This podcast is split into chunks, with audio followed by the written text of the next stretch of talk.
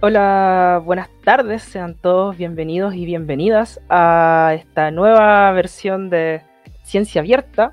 Como bien podrán haber visto en los titulares del día de hoy, la charla que vamos a tener hoy, que va a ser muy apasionante, muy entretenida, acuérdense de mí, eh, se titula La mente musical. Perdón, se titula La mente musical, no todo lo que se escucha suena. Eh, para conversar respecto a este tema, el día de hoy vamos a estar junto a Federico Schumacher, quien es compositor e investigador, es licenciado en música de la Universidad de Chile y doctor en música por la Universidad Federal de Minas Gerais eh, de Brasil.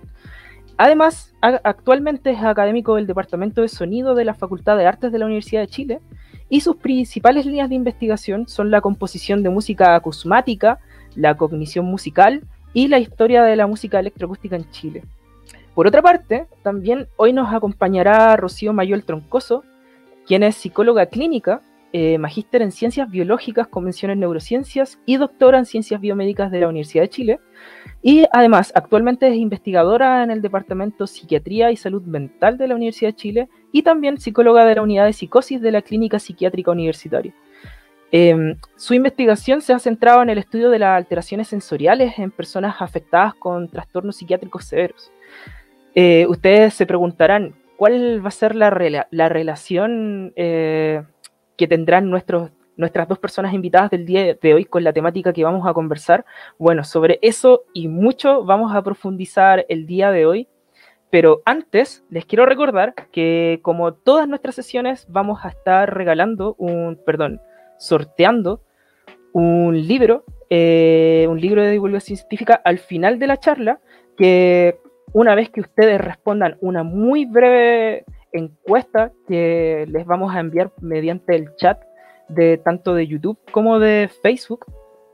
Y una vez que ustedes lo, llenen, eh, van a participar automáticamente en este sorteo que vamos a realizar al final de esta charla. Eh, para el día de hoy, eh, déjenme revisar, el libro que vamos a tener el día de hoy es, ahí me lo están enviando por interno, acá está, ¿Qué sabemos de neuromatemáticas y el lenguaje eléctrico del cerebro? Eh, ese va a ser el libro del día de hoy, escrito por José María Almira y Moisés Aguilar, de la editorial Catarata. Así que no, voy a extender mucho más esta, esta presentación y le voy a dar la bienvenida a Federico y a Rocío que nos acompaña el día de hoy. Buenas tardes, Federico. Buenas tardes, Rocío. ¿Cómo están? Fantástico, gracias. Hola, buenas tardes. Muy bien, gracias. Sí, muchas gracias por esta invitación a, Explora, porque eh, es apasionante poder conversar con más gente de las cosas que nos interesan. sí, además, insisto, la temática de hoy va a estar muy entretenida Así que recuerden que pueden dejar todos sus comentarios y sus preguntas en la caja de comentarios, sea por YouTube o Facebook que estén viendo, esta transmisión. Y nosotros de inmediato, o quizás no tan de inmediato, vamos a responder todas las preguntas y comentarios que nos lleguen. Así que tengan confianza y recuerden que hoy tenemos sorteo doble entre las personas que llenan esta encuesta y también entre todas las personas que envíen preguntas y comentarios, vamos a regalar una segunda copia del mismo libro que acabo de comentar. Eh, así que bueno, ahora sí, sin más preámbulos. Eh, quiero partir desde la pregunta más básica que nos, llegó desde distintas fuentes, personas cercanas que vieron esta charla, que se interesaron por estar el día de hoy. ¿Cómo, cómo una psicóloga y un intérprete se encuentran y realizan investigación? ¿Cómo, cómo llegan a, a, este espacio común? Eh, yo quería, tenía muchas ganas de responder a esta pregunta diciendo lo siguiente. Esta pregunta dejo que la conteste la doctora Mayor. Así que porfa, Rocío. Em, yo creo que, bueno, eh, fueron varias, varios em, momentos, varias cosas que nos unieron. Eh, principalmente la pasión por querer comprender. Y eso creo que mueve a todos. La ciencia generalmente, claro, se ve como, como sectorizada, como que la gente, ¿cierto? Como los, los matemáticos aquí, las ciencias sociales por acá, música por aquí, psicología por acá, pero también hay conversaciones entre disciplinas, es por eso que surge, por ejemplo, eh, psicología de la música, eh, psicología cognitiva, eh, psicología, etc. Entonces, em, las áreas empiezan a conversar y ahí es cuando también el conocimiento crece. Si nosotros nos miramos como el ombligo y vamos como conversando con, con nosotros mismos, es fácil que ocurra algo llamado el sesgo de confirmación, ¿cierto? Que en el fondo es hablar como con nosotros mismos, con nuestras creencias, eh, con nuestras visiones y saltarnos qué es lo que quiere decir el otro y qué puede aportar la otra disciplina. Y en ese sentido ahí surge a partir de una invitación, ¿cierto?, de Federico, el que pudiéramos conversar, que pudiéramos conversar acerca de la experiencia musical. Y ahí el doctor Chumaje también puede responder esta pregunta. Sí, bueno. Em, a ver, de alguna manera la, música y sobre todo la experiencia musical es algo que convoca a casi toda la especie humana. Eh, hay pocas personas que no tienen algún tipo de experiencia musical o que les desagrada la música. Y, probablemente esta experiencia musical nos habla mucho de cómo esta especie eh, se interrelaciona con el mundo y con, ellos y, con los otros y las otras y los otros. Entonces, eh, yo, me hacía una vez una pregunta que era como, ¿qué sabemos los músicos cuando decimos que sabemos de música? Mm. Y, y, la verdad es que es un conocimiento súper limitado, ¿ya? y limitado a ciertos aspectos, eh, digamos, técnicos de la producción musical. ¿ya? Pero la producción, pero la influencia, digamos, de la música en las personas, en la vida cotidiana de las personas, es mucho más amplia que solamente esos aspectos técnicos. Y para poder estudiar esa influencia, era, me parecía a mí que era completamente necesario dialogar con otras disciplinas que podían eh, acercarse a ese fenómeno tan, tan cotidiano, pero a la vez tan relevante en nuestras vidas, eh, para intentar mirarlo desde diversos ángulos. La música o nuestra experiencia musical eh, tiene efectos biológicos, como lo hemos visto, en, digamos, en nuestro cuerpo, digamos, algo nos produce en nuestro cuerpo, ya como lo hemos visto con Rocío, tiene, tiene, tiene efectos sociales, tiene efectos comunitarios, efectos políticos, ¿ya? Por lo tanto, acercarnos a, a esa experiencia desde el punto desde la manera más interdisciplinaria posible parecía como absolutamente necesaria, ya que la música no explica a la música. Exactamente. Y ya para que vayamos entrando de a poco, justamente en esto que ya nos estabas comentando, ¿de qué hablamos cuando hablamos de experiencia musical? Voy a dejar que esa pregunta la conteste la Oiga. la Rocío. Experiencia musical. yo creo que Federico debería hablar acerca de la experiencia musical, porque él ha trabajado acerca de, esto por largo tiempo y de hecho esta mirada, eh, pensar de que, por ejemplo, cuando nosotros escuchamos, está muy, está muy en la, en, la cultura, en el, como en el sentido común, esta idea como que tenemos un estímulo y tenemos una respuesta, ¿cierto? Pero entre medio se nos, se nos va que tenemos un centro integrador, tenemos un, sistema nervioso, ¿cierto?, que está procesando esa información y además esa información está situada en un cuerpo y en un mundo, ya con otros, con nosotros mismos. Entonces, reducir, ¿cierto? El conocimiento a estímulo-respuesta, eso ya es desde los 80, ¿cierto? Eh, la visión actual no es esa, ¿cierto? Sino que es más bien ver la experiencia en, situada, ¿cierto? Situada en un mundo, situada en un, en un lugar, ¿cierto? Con otros, en interacción con otros. Y es ahí donde, claro, nosotros no, no solo escuchamos, no, no solo nos sentamos y recibimos estímulos, sino que tenemos una experiencia corporizada de eso, de esa, de esa escucha. Y esa experiencia corporizada es una experiencia que puede ser agradable o puede ser desagradable también. Hay, hay músicas que no nos gustan. Hay, cosas que, claro, que no nos sentimos gratos y que, no, no, que nos produce, por ejemplo, hay músicas que nos pueden llevar a la calma, como, como hay músicas que nos pueden estresar, que puede ser como mucho el sonido nos puede, nos puede saturar. Y esa experiencia, sí, por favor. Sí, es que de hecho justamente, eh, bueno, como todas las sesiones, nosotros dejamos eh, en Instagram abierta la casilla de preguntas para que la, todos quienes quieran ya tener preguntas para este espacio, eh, nosotros las podamos hacer ahora. Y hay una pregunta que se relaciona mucho con lo que estás comentando, podríamos aprovechar de responderla. Claro. por ejemplo, Tortugas Fotógrafa eh, nos pregunta, ¿puede la música hacer daño cognitivo?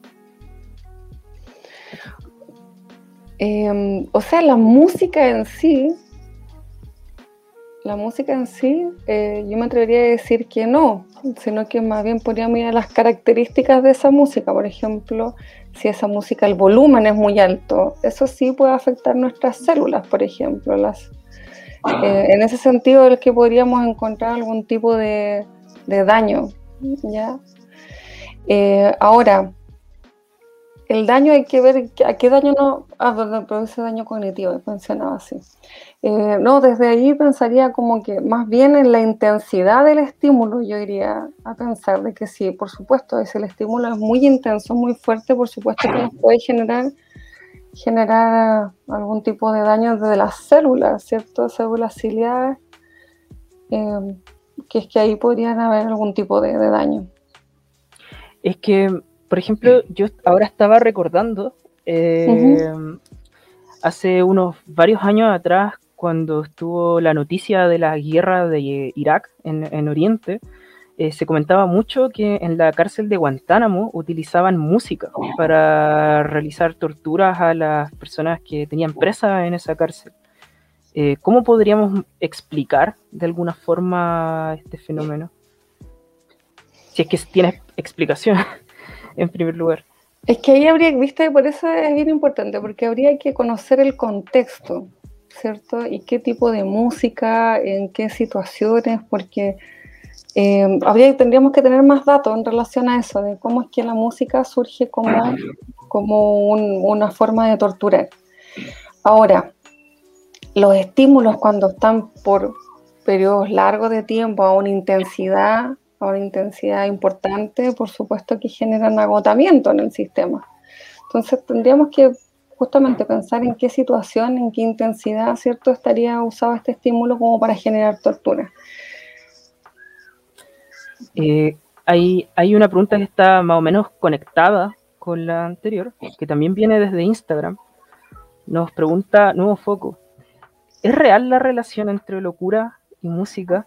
Eh, está este famoso mito también del músico loco, Sid Barrett, o no sé, bueno, tantas personas que uno podría nombrar. No sé qué me pueden comentar al respecto. O sea, relacionado a eso, yo le diría a esa persona que hizo la pregunta que puede ser súper interesante que lea a Oliver Sacks. Él tiene un libro destinado como a hablar acerca de ese tema. Y establecer relaciones directas de causalidad es difícil, es difícil. O sea, cuando hablamos, por ejemplo, de algún tipo de, locura, una forma de referirnos, em, no podemos decir de que la música cause la locura. Ya esa relación directa no la podemos establecer, porque para para lo llamado locura, ¿cierto? Que en realidad estamos hablando más bien de un trastorno psiquiátrico. Eh, hay multifactorial y eso está en estudio incluso todavía, hay componentes ambientales, genéticos, entonces no podríamos decir de que hay una causa directa de que la música genere, por ejemplo, este, estos trastornos. Lo que sí me gustaría leerles un fragmento de, Oliver Sacks que me parece interesante para este momento, que es eh, que, por ejemplo, él dice, hay defectos, enfermedades y trastornos que pueden desempeñar un papel paradójico, revelando capacidades, desarrollo, evoluciones y formas de vida latentes que podrían no ser vistos nunca o ni siquiera imaginados en ausencia de aquellos. Es decir, de que cuando estos dos se mezclan, por supuesto que pueden haber efectos incluso inesperados. Pero yo no me quedaría con la causalidad de ellos. Sí, si puedo agregar algo. Ahí. Sí, por favor como partiendo un poquito desde más atrás, ah, eh, me parece que eh, en general, bueno, no voy a hacer los cálculos así, pero, pero, pero pasamos una buena parte de nuestras vidas escuchando música. Desde casi nuestra más temprana edad, podríamos decir que al menos casi todos y todas escuchamos, qué sé yo, no sé, al menos una hora de música al día. Y eso durante muchos años. Si nosotros nos pasáramos una hora al día leyendo de matemáticas o de filosofía, seríamos expertos en matemáticas o filosofía, por ejemplo. Y en este caso, lo que somos expertos es en escuchar. No necesariamente en música, porque se necesitan como ciertos otros elementos, así, pero, pero somos expertos en escuchar música y somos expertos en, em, en lo que hacemos con la música, porque la música no necesariamente nos hace cosas, son, son las cosas que nosotros hacemos con ella. ¿Mm? Entonces, ocupamos la música de diferentes maneras. La ocupamos para, qué sé yo, para generar identidades y cohesión social. Es decir, nos reunimos con personas que eh, escuchan más o menos los mismos tipos de música que nosotros, ¿ya? y con ellos compartimos, digamos, esa, esa, experiencia y, no, y, nos codecidamos con ellos. ¿ah? Entonces, los raperos con los raperos, los, qué sé yo, los, los, de heavy metal con los de heavy metal, los cumbiancheros con los cumbiancheros, etcétera, etcétera. Y ahí se forma una cohesión social. La utilizamos también, y eso es muy importante, y eso es lo que hemos estado como trabajando con, Rocío, eh, como regulador emocional. Es decir, cuando estamos tristes, buscamos músicas que nos pueden cambiar ¿ah? ese estado anímico, ese estado afectivo. Entonces, ya sabemos que esta música o esta otra música eh, me va a poner alegre ¿ah? en el caso que estoy triste, o más triste en el caso que estoy triste, porque muchas veces somos contradictorios y queremos sufrir. ¿ah? Entonces, ahí hay un aspecto de, regulación emocional en la cual la música, y, y, en ambos casos que he descrito, la música no es un objeto que está fuera de nosotros y lejano, así como, como, como como si fuera un objeto observable e independiente de nosotros. Entonces, es, la música es, en el fondo, depende de nuestra experiencia de la música. Ah, depende de eh, cómo nosotros nos hemos relacionado con ella ¿ya? Y, eh, y de qué aspectos a nosotros nos interesan de ella. Entonces ahí hay como esa, ese, ese ese como giro finalmente, en donde en vez de analizar la música, analizamos ya qué es lo que la experiencia de nosotros con la música nos dice de nosotros y nosotras como seres humanos. Eh, claro, entonces, por ejemplo, respecto a la última pregunta, no es que la música pueda inducir a la locura. ¿ah? Sino que es el sujeto que, pueda, que puede él mismo por sus razones experienciales y vitales, y tal vez conductuales y, y, biológicas, biológicas, sociales, comunitarias, ¿ya? busca elementos sonoros que podrían ayudarle a, a esa conducta. De hecho, creo que nos acaba de responder una pregunta que por Instagram, voy a aprovechar de mostrarla también, nos hizo Alani Radi, que nos preguntaba, ¿la música es capaz de cambiar las emociones? Bueno, creo que está más que respondida a esta pregunta. Eh, sí, o sea, por ejemplo, Dale, Rocío, por favor. Eso que quería decir, como la pregunta anterior había sido de deterioro, en realidad la evidencia más bien está enfocada a los beneficios, a los beneficios de la música. Y se ha visto de que, ¿cierto?, a través de la música se pueden mejorar algunos procesos cognitivos, se, puede, se reduce el estrés, ¿ya? Eh, es decir, son los efectos más bien más positivos que pensar en, efectos negativos. Sí, y de hecho relacionado con otras preguntas que vimos previamente nosotros. Por ejemplo, cuando hablamos de la música como medio de cohesión social, ¿ya? ¿Ya? Eso es, una música, o sea, en el fondo la música, por nuestra experiencia musical, nos permite eh, generar sintonías con otros. Es muy, por ejemplo, hubo este, hasta hace unos años esta prohibición de entrar el bombo ¿ah? o instrumentos de ah, música los estadios, sí. en los estadios. Entonces, ¿qué pasaba? Los tipos pensaron que, bueno, que era mejor prohibir eso porque las barras se organizaban y se cohesionaban a través de un ritmo particular, ¿ya? que les permitía cantar todos juntos, saltar todos juntos, ¿ya? y generar un tipo de cohesión social que al poder, en este caso, no le parecía muy razonable. Mm.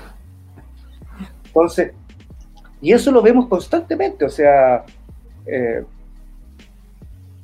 eh, eh, por ejemplo, últimamente yo he visto, por ejemplo, cerca de mi barrio, que la gente se junta a bailar en las noches, en la calle. ¿no? que en algún momento durante la pandemia dijeron, no, esto es como una fiesta, fiesta no autorizada. No, y la verdad es que los tipos estaban cohesionando en un espacio público, ¿ya? mediante el baile y la música, porque no podían hacerlo de otro modo.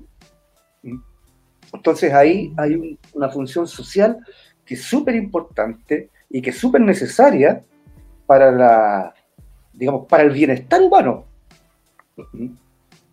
De hecho, eso se relaciona, esto va a ser un pequeño spoiler, pero eso se relaciona mucho con una, unas actividades que estamos preparando para el Festival de la Ciencia que se va a hacer en octubre, en que eh, cómo se va relacionando la cultura, eh, y en este caso de la forma más visible que es mediante la música y la moda, que eso es lo que estábamos observando nosotros, con el contexto sociopolítico de cada época.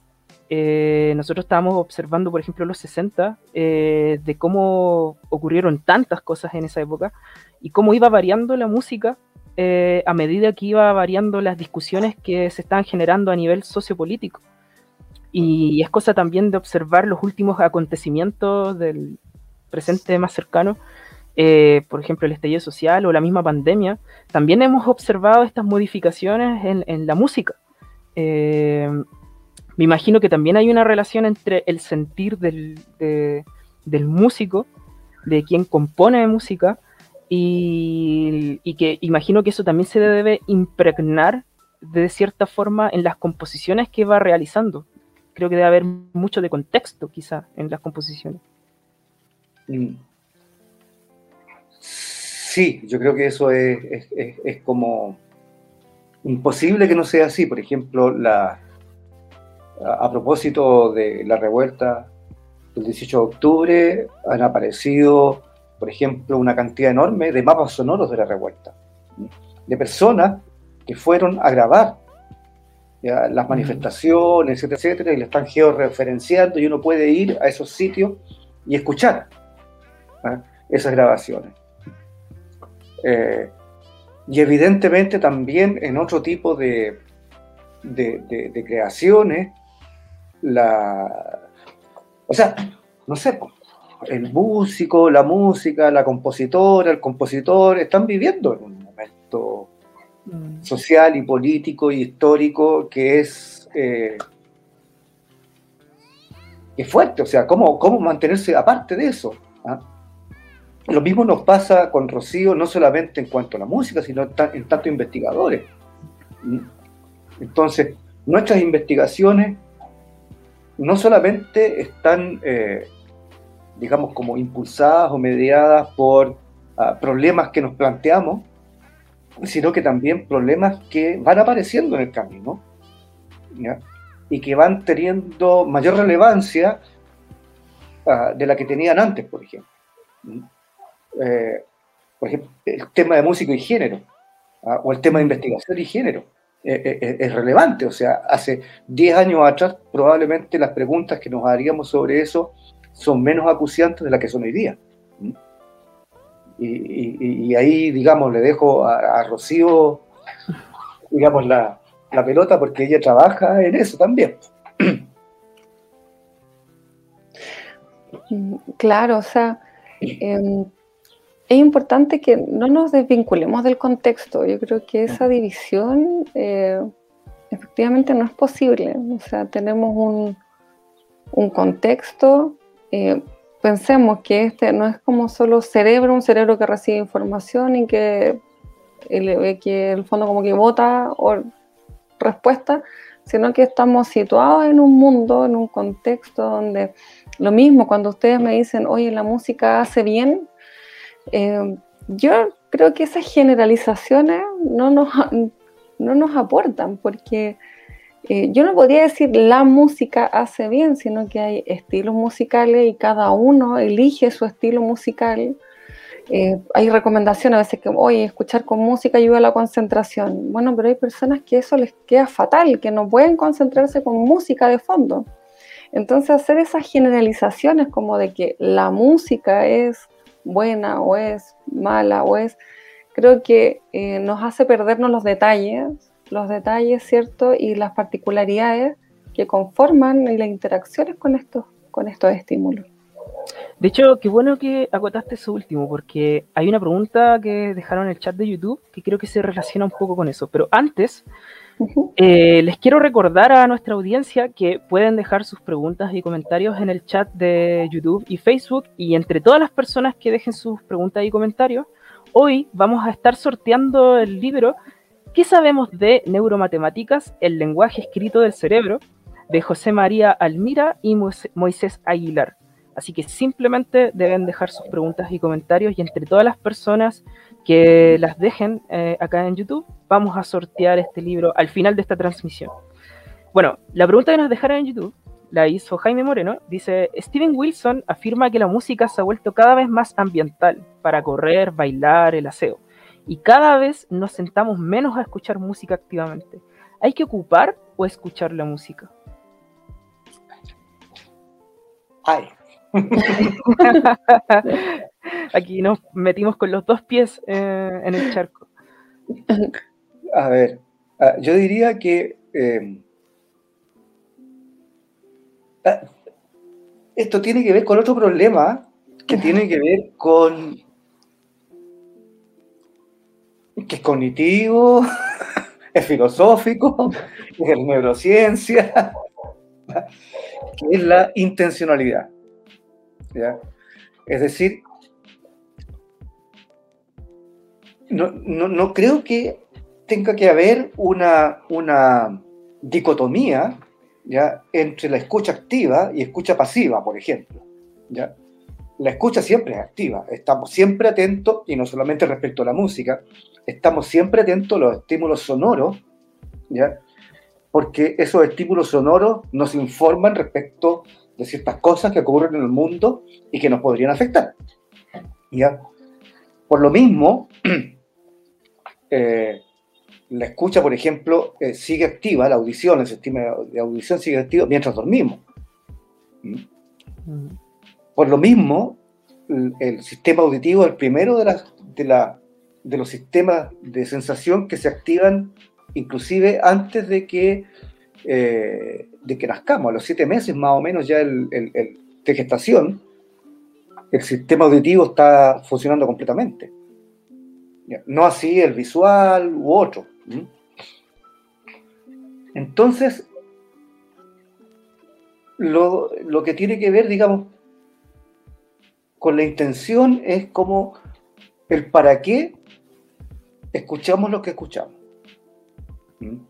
Entonces, es perfectamente eh, razonable para una persona decir, ya, voy a poner música mientras limpio la casa. Esta música, cuando yo limpio la casa, me funciona súper bien, lo hago más rápido, me entretengo, etcétera, etcétera. Y esa no es una escucha pasiva. Es que la funcionalidad cambia. Mm. Y claro, en algún otro momento me sentaré y escucharé atentamente una música porque me gusta, por un montón de razones.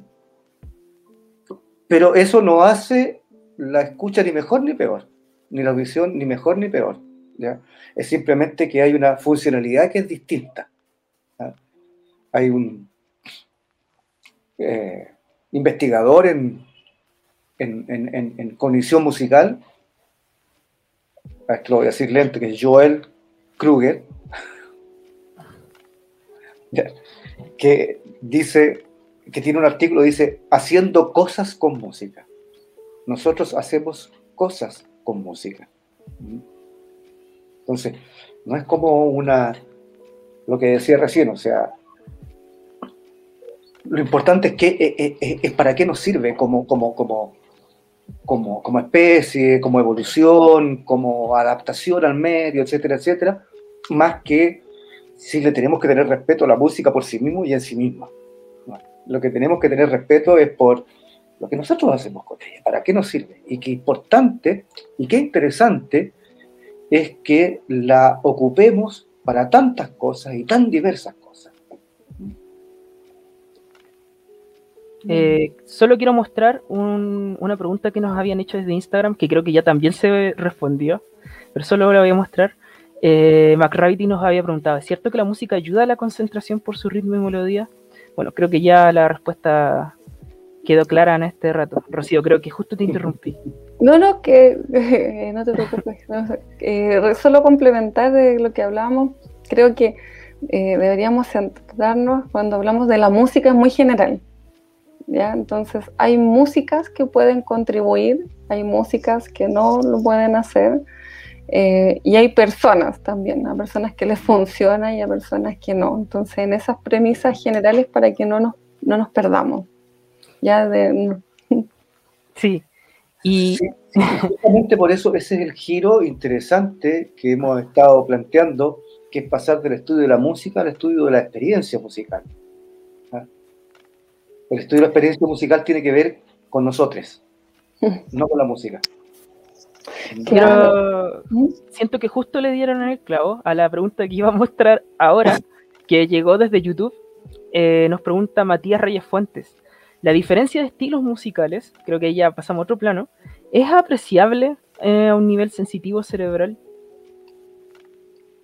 Eh, o sea, hay varios, hay varios estímulos que efectivamente se pueden apreciar a nivel cerebral. O sea, por ejemplo, hay varias como, como estímulos que son, que son, por ejemplo, como pulsos, que son rítmicos y que en el cerebro tú puedes ver potenciales relacionados a eventos, por ejemplo, que están eh, en sincronía con ese, con ese estímulo.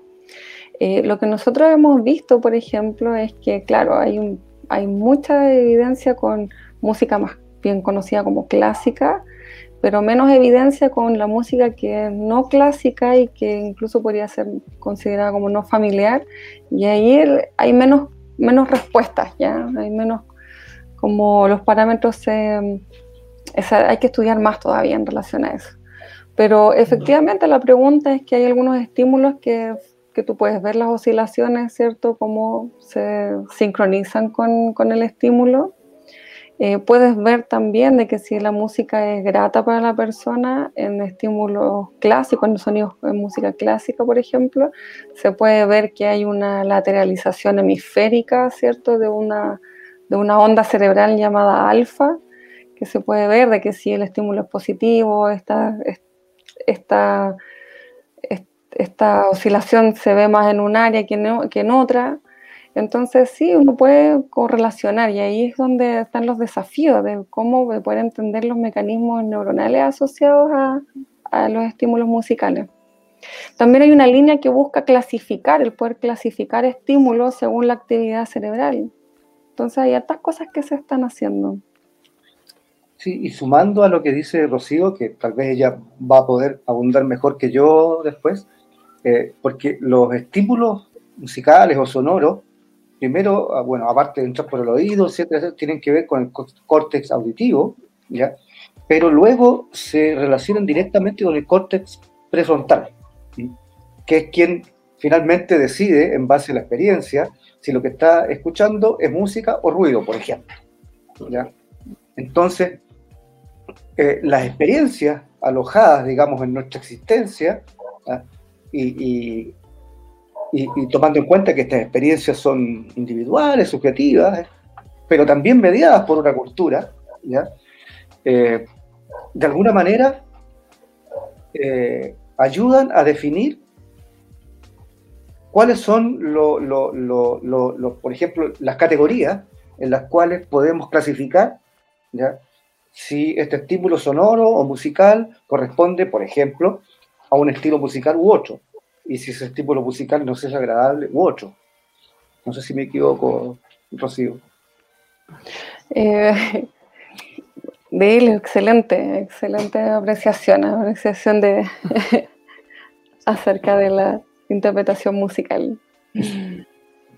Em, voy a hacer un pequeño paréntesis muy breve. Solo quiero recordar, bueno, en primer lugar, esta conversación, eh, una vez que finalice, para quienes se hayan alcanzado a colgar después de que empezamos, varios minutos después, va a quedar en YouTube y en Facebook guardada para que la puedan ver nuevamente, para que lo compartan con las personas que ustedes consideran que también disfrutarían de esta conversación que está muy interesante. Eh, pero también va a estar en Spotify. Ya que hablamos de música, esta conversación también va a estar en formato podcast en Spotify y probablemente en estos momentos nos estén escuchando desde ahí, en el futuro.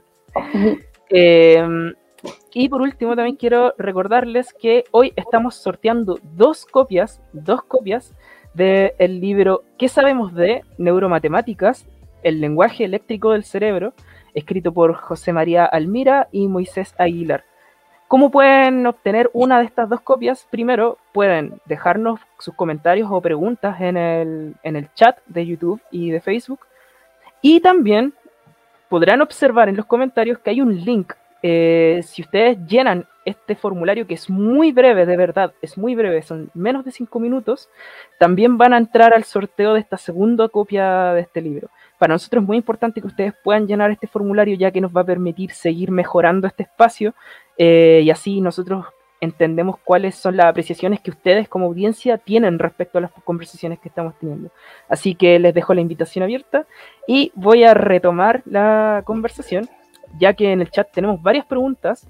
Eh, y me vas a disculpar, Juan Carlos Gacitúa, pero para cerrar esta parte, alguien después, Jaime Moreno, hizo una pregunta que se relaciona con lo que estamos conversando.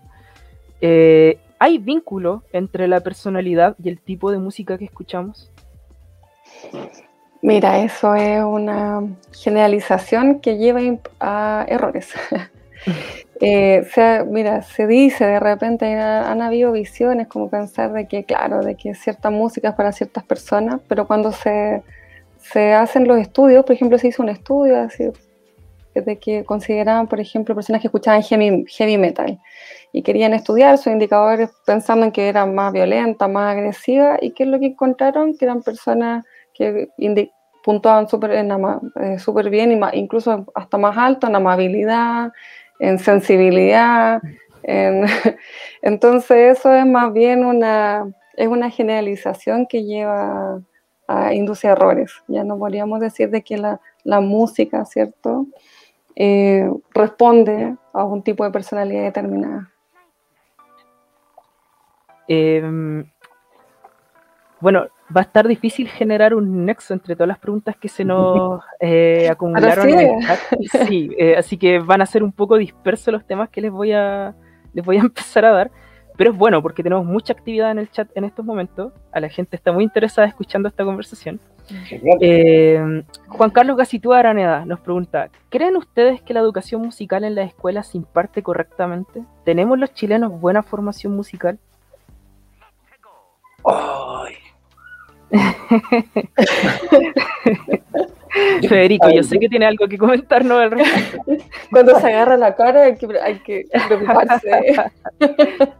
Claro, pero bueno, primero que nada no, soy educador, entonces eh, si bien hago clases, pero no, soy experto en, pedagogía, por lo tanto no, no, no, no, no, no puedo responder desde una expertise respecto a eso. Pero sí puedo dar mi opinión en tanto sujeto que escucha y que participa de, la educación. Eh, es que volvemos a hacer la distancia entre la música y la experiencia musical. ¿Mm? Si le estamos enseñando bien a nuestros estudiantes y a nuestras estudiantes eh, música como, como disciplina, probablemente no. Que ello sea importante, no estoy muy seguro. Lo que sí a mí me parece razonable es eh, ejercitar la escucha musical. O sea, que la clase de música, más que transformarse, o sea, más que ser una, un espacio disciplinario donde se enseñe, que se lleva a reconocer determinadas notas, ritmos, etcétera, etcétera, sea un espacio de discusión sobre, sobre, sobre digamos, el amplio espectro de las músicas que existen hoy día. Entonces, escuchamos más o menos siempre las mismas músicas, ¿ah? sin tomar en cuenta de que hay músicas muy diversas en muy diversas culturas. Y no somos para nada competentes para poder eh, relacionarnos con esas músicas de otras culturas. ¿Mm? Entonces, yo tal vez lo vería por ese lado. ¿ah? Creo que la formación musical es la formación de escucha musical, ¿ah? no es la formación de futuros músicos eso, o músicas. Eh, eso, eso, eso, eso lo verá cada persona individualmente, pero, pero, pero a mí lo que me interesaría es que la, la educación musical tuviera que ver con la educación de la escucha, ¿ya?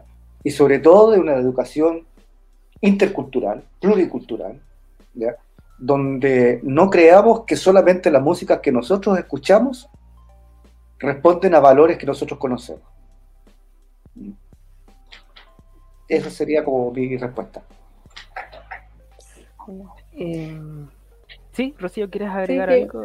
Sí, quería comentar de que también, o sea, las horas en, música son poquitas las que hay en los colegios, ¿cierto? Mm. Y y eso también es como por, eh, bueno, por múltiples motivos, pero esto de preferir, por ejemplo, lenguaje o matemática en comparación con, las artes, em, de nuevo responde, creo yo, esto es una opinión personal, a esta división, como de que arte fuera por un lado, ciencia por el otro, cuando estas disciplinas conversan. Y de hecho la música es tremendamente matemática. Hay una investigadora hay una investigadora que quiero señalar, Noemí Greenspoon, ella es una investigadora de la Universidad Metropolitana de Ciencias de la Educación, y ella trabaja justamente cómo la música ayuda, ¿cierto?, a eh, procesos cognitivos. Hay varias investigadores que, investigaciones que trabajan en estudiar esto, de cómo a través de la música podemos beneficiar procesos cognitivos asociados con la atención, concentración, eh, funciones ejecutivas, que son aquellas funciones asociadas a la toma de decisiones, conducta orientada a meta, etc. Entonces, hacer esta división de que como que las artes fueran independientes, ¿cierto? Al, eh, al, a las, eh, al que como el conocimiento más científico, eh, creo que, que no, responde a lo que está pasando, ¿ya? Entonces, eh, el problema más que la enseñanza, ¿cierto? Aquí es como el espacio que se le da a esto, la, y la importancia, que es muy importante, además. De hecho, si quieren profundizar en lo que acaba de comentarnos Rocío, recuerden que estamos sorteando el libro ¿Qué sabemos de neuromatemáticas? El lenguaje eléctrico del cerebro de José María Almira y Moisés Aguilar. Solamente deben responder el enlace que está en este momento en los comentarios de YouTube y de Facebook. Eh, menos de cinco minutos, lo pueden hacer mientras escuchan esta conversación.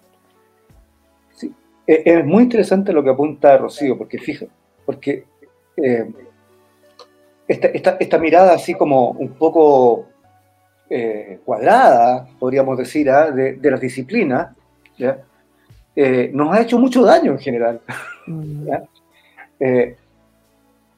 desde, desde, qué sé yo, no sé, desde Pitágoras, que la música es matemática también. te voy a dar un ejemplo. Eh, el sistema tonal de la cultura occidental, ¿ya? que divide una escala en 12 tonos, ¿ya? significa que cada frecuencia que implica el semitono siguiente corresponde a la raíz docea, la, raíz cuadrada, 12, no, no cuadrada, raíz doceava de 2. Si tú multiplicas una frecuencia por la raíz doceava de 2, te da inmediatamente el, semitono siguiente. Y eso hablando de neuromatemáticas, digamos. Ahí un saludo a todas las personas que les gusta Tool y todas estas bandas de rock matemático. Bueno, claro, por ejemplo, Tools hizo un tema que utiliza la, la, serie de Fibonacci para construirla. ¿ya? Eh, entonces, eh, tanto el texto como la música está, eh, digamos, organizado en, en, la misma serie, en 1, 3, 5, 7, etcétera, etcétera. ¿Mm? pero también yo lo había ocupado, por ejemplo, música electroacústica en Chile, por los pioneros de la música electroacústica, Juan Amenábar, en una pieza que compuso en 1957, ¿ya? como forma de organización del material sonoro, ahí de la obra. ¿ya? Entonces, las relaciones entre las diversas disciplinas, y aquí no solamente voy a hablar de la música, ¿ya? Eh, son, son, son, son, esenciales para entender el conocimiento humano. Si, si, el tema no, no es la música, no es la matemática, no es la neurociencia, es cómo entendemos y cómo podemos llegar a un mejor conocimiento de cómo somos nosotros ¿ah? y nosotras. Es complicado, no es fácil conocernos. Es verdad, ese es todo un tema para una charla aparte, de hecho. un tema muy interesante. Em, disculpen esta interrupción así abrasiva, eh, pero nos va quedando cada vez menos tiempo y sería interesante que pudiésemos alcanzar a responder la mayor cantidad de preguntas posibles porque hay preguntas muy interesantes en, los comentarios de YouTube. Por ejemplo, eh, Rodrigo Espinosa desde Facebook nos pregunta, ¿y la importancia del silencio? Hoy en día el mundo está muy ruidoso. Ahí me, acordé de John Cage. Exacto. Eh, es extraño el valor del silencio. ¿ah? Es importante, o sea, porque en el fondo el problema no es el silencio, sino que la sobreabundancia de estímulos sonoros. La verdad es que no podemos vivir en un mundo en silencio. Eh, como tú comentabas, ¿sí? hay, hay, un tipo de, de, laboratorios que se llaman las cámaras anecoicas donde no hay ninguna reflexión del sonido, por lo tanto, es como el espacio más silencioso que hay. Nadie puede vivir en ese espacio por más de 30 minutos porque se vuelve loco. Mm. Cuando uno no escucha sonidos del exterior, empieza a escuchar los sonidos del interior. O sea, el mundo en que vivimos, el mundo con el cual interactuamos, es un mundo sonoro, no es un mundo silencioso. Entonces, el problema no es el silencio, porque el silencio absoluto no existe. ¿Mm? El problema es la sobreexposición a, contaminación acústica. Rocío, que no, también sería interesante escuchar. Mira, hay enfoques terapéuticos de cognitivo-conductuales de tercera generación. Entre esos quiero hablar del mindfulness, que habla como de llevar la experiencia al momento presente. ¿ya? Y para eso, ¿cómo?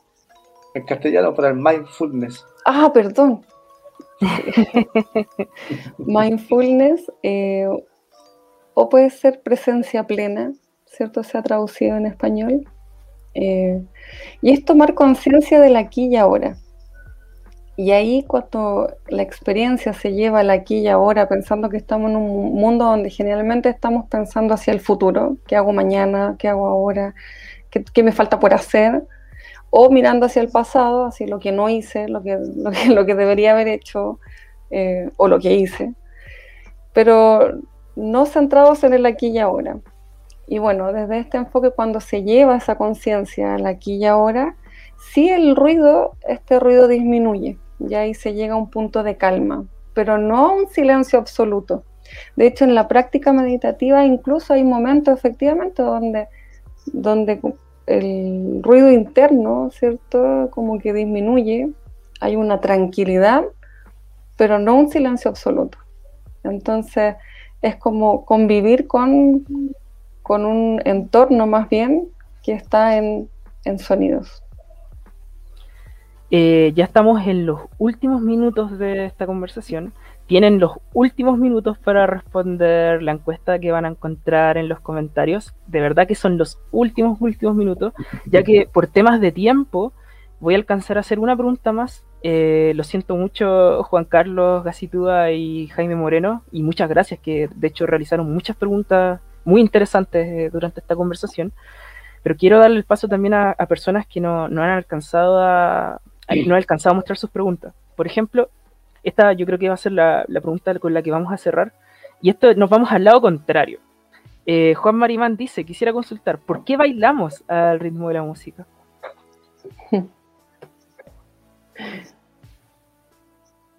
Parte tú, Rocío. Eh, bueno, nuestro cerebro, eso nuevamente, o sea, nosotros estamos en un, en un entorno, ¿cierto? Y los, estos sonidos son reconocidos por nuestro cerebro, nuestro cerebro, por supuesto, que empieza a oscilar también el ritmo de la música. Eh, y nosotros y podemos seguir, ¿cierto? Podemos seguir estos estímulos a partir de, de lo que va reconociendo también nuestro cerebro. Es decir, que el estímulo no está aislado, ya no es como un estímulo aislado de la, de la persona. Este estímulo es captado, ¿cierto? Por supuesto que genera cierta actividad, ciertas reacciones que se traducen en estos, en estos movimientos. Incluso la música, y esto se ha utilizado para rehabilitación. Eh, no es extraño que cuando estemos escuchando empecemos con el pie, por ejemplo o como empecemos a mover el pie cuando escuchamos algún tipo de música, ¿cierto? Y es, como que se pega, como los bostezos. claro, hay neuronas que se activan, ¿cierto? Y que responden a, este, a estos estímulos. Sí, y, además eh, están estos procesos de sincronización que hablamos hace un rato, ¿ya? Es decir, somos capaces de sincronizarnos con estos estímulos externos y con otras personas, además, digamos, en función de estos mismos estímulos. Eh, pero una cosa que es interesante, me acuerdo justamente en una charla que una vez vino, que dio la Noemí Greenspoon ¿ah? en una conferencia, que hablaba respecto a la posibilidad de sincronizar, de que no solamente los humanos, las humanas, ah, pudieran sincronizarse con la música, sino que también con ciertos animales. ¿ah? Pero ella hacía una, una, una, una, digamos, una mirada de repente que era un poquito distinta, porque si bien pareciera que ciertas, que otras especies pueden sincronizarse con estos estímulos externos, no estamos muy seguros si el desincronizarse es posible. Nosotros sí podemos hacerlo. ¿ah? Mm. Nosotros podemos hacer, qué sé yo, tenemos esto esto. Estoy desincronizado. ¿Mm? Entonces, ahí hay una hay una capacidad cognitiva y una, eh, que, nos permite sincronizarnos o desincronizarnos dependiendo si queremos o no queremos. Y luego también eso también puede tener que ver con aspectos culturales bien importantes. Eh, yo alguna vez viví fuera del extranjero ¿ah? y era el único en este país donde yo vivía que cuando escuchaba una cueca hacía... Entonces, claro, eh, respondemos de maneras distintas, ¿ah? dependiendo de, varios factores. Ahí volvemos atrás cuando decíamos que era muy importante el contexto para entender la experiencia musical. Una muy buena y bonita forma de cerrar esta, esta conversación. Ya llegamos al fin de esta conversación. Eh, lamentable porque estuvo muy interesante, estuvo muy entretenido. Se notó en la interacción que tuvimos junto a la gente. Eh, pero les quiero dejar este breve espacio para que nos digan lo que ustedes deseen, como quieren, desean ustedes cerrar con algunas palabras que se les ocurra. Rocío. Bueno, quiero agradecer esta invitación. Eh, como ustedes han podido ver durante la conversación, eh, las disciplinas conversan y nos hace bien conversar entre ellas. Ya así enriquecemos la mirada, los conocimientos y podemos verlo, responder preguntas desde varios enfoques y eso nos, nos hace bien, nos hace bien que mm. como, como científicos podamos dialogar entre disciplinas. Y eso es lo que hemos estado haciendo con Federico, ¿cierto?, durante años. Em, y es la invitación también de, que, de tener una mirada más bien integral y dialogante con otras disciplinas. Muchas gracias, Rocío. Federico, Pucha, yo también encantado así de conversar de estos temas que nos apasionan. Eh, y, claro, así respecto a lo que comenta Rocío, eh, decir eh, que, que, nuestro equipo de investigación o nuestros equipos de investigación han, incorporado siempre a mucho más disciplina, no solamente neurociencia, está la filosofía, que hoy día Claudio no pudo asistir, eh, pero también la ingeniería en sonido, la psicología, las ciencias de la comunicación. Eh, en, cualquier caso, hacer preguntas, o sea, tenemos más preguntas que respuestas, así que perdónennos. de, eso se trata el, mundo de la investigación, de, todas Exacto. Ah, y, y, esa curiosidad por tratar de responder esas preguntas es lo que nos, junta a todos y a todas. Y, bueno, no sé, eh, encantados y muy agradecidos de haber participado en esta conversación. Es recíproco. Muchas gracias, Rocío. Muchas gracias, Federico. Fue un momento no solamente agradable y, y, entretenido, sino que también aprendimos mucho sobre muchas cosas relacionadas con la experiencia musical. Así que ojalá nos podamos encontrar más adelante en algún otro contexto, en alguna otra actividad. Quién sabe que, dónde nos podamos encontrar más adelante. Eh, le damos las gracias a Meliton también, que como siempre nos está realizando la interpretación de señas el día de hoy. Y también le agradecemos, le agradecemos a todos ustedes eh, quienes nos estuvieron viendo durante esta hora de ciencia abierta desde YouTube y desde Facebook. Y también a quienes nos están viendo en el futuro en las transmisiones que queden guardadas también en el Spotify. Y nos estamos viendo la próxima semana. Eh, la próxima semana, eh, les adelanto, vamos a tener otra conversación muy interesante junto a Carolina Geoffroy. Ella va a estar con una charla de erupciones a inundaciones, conociendo las amenazas naturales que nos rodean. Así que vamos a pasar radicalmente de un tema a otro la próxima semana. Nos vamos a estar encontrando en este mismo espacio eso, espero que tengan una muy buena tarde, muy buen fin de semana y nos vemos la próxima semana. Hasta la próxima. Chao, que estén muy bien. Chao, chao.